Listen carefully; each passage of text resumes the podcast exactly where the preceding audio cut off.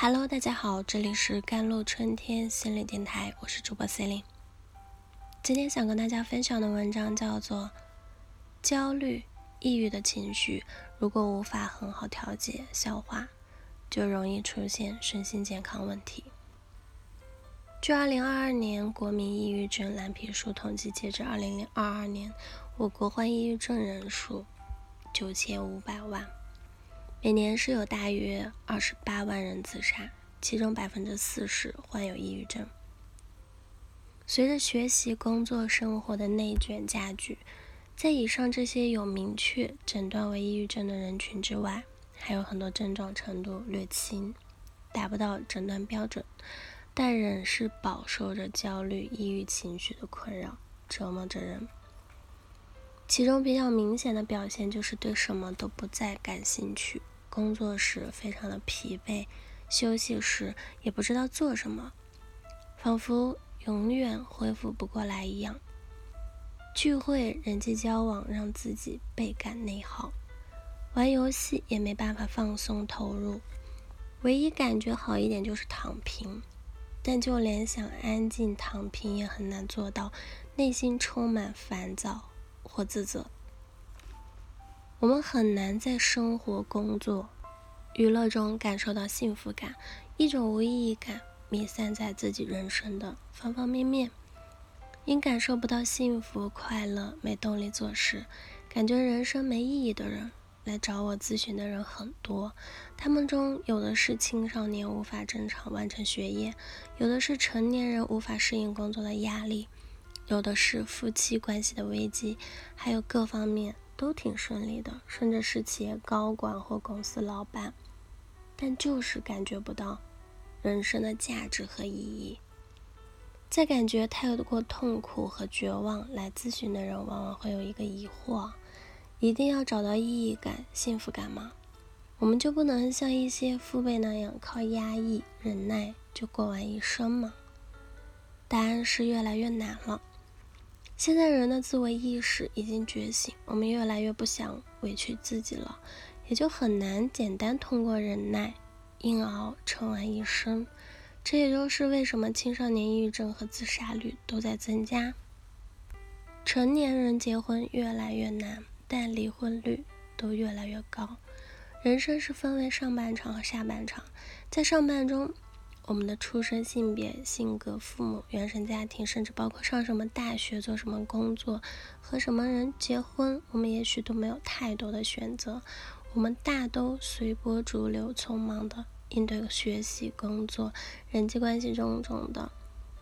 焦虑和压力，根本没有太多心思和精力思考幸福和人生意义。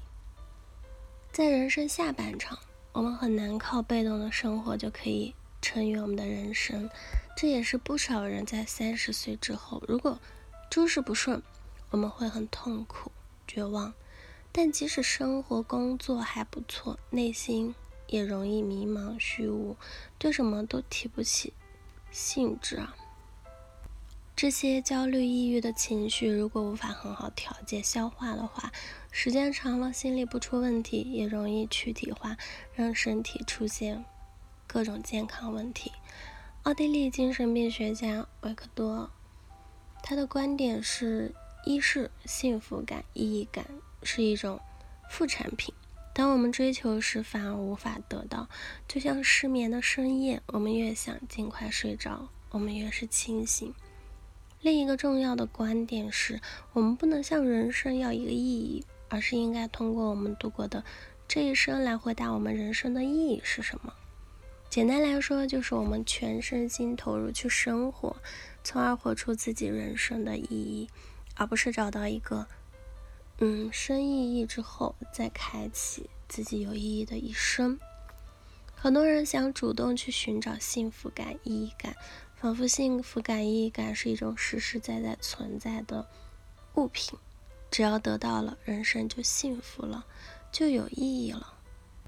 但往往最终都是徒劳无功，得到的是内心更加的空虚迷茫。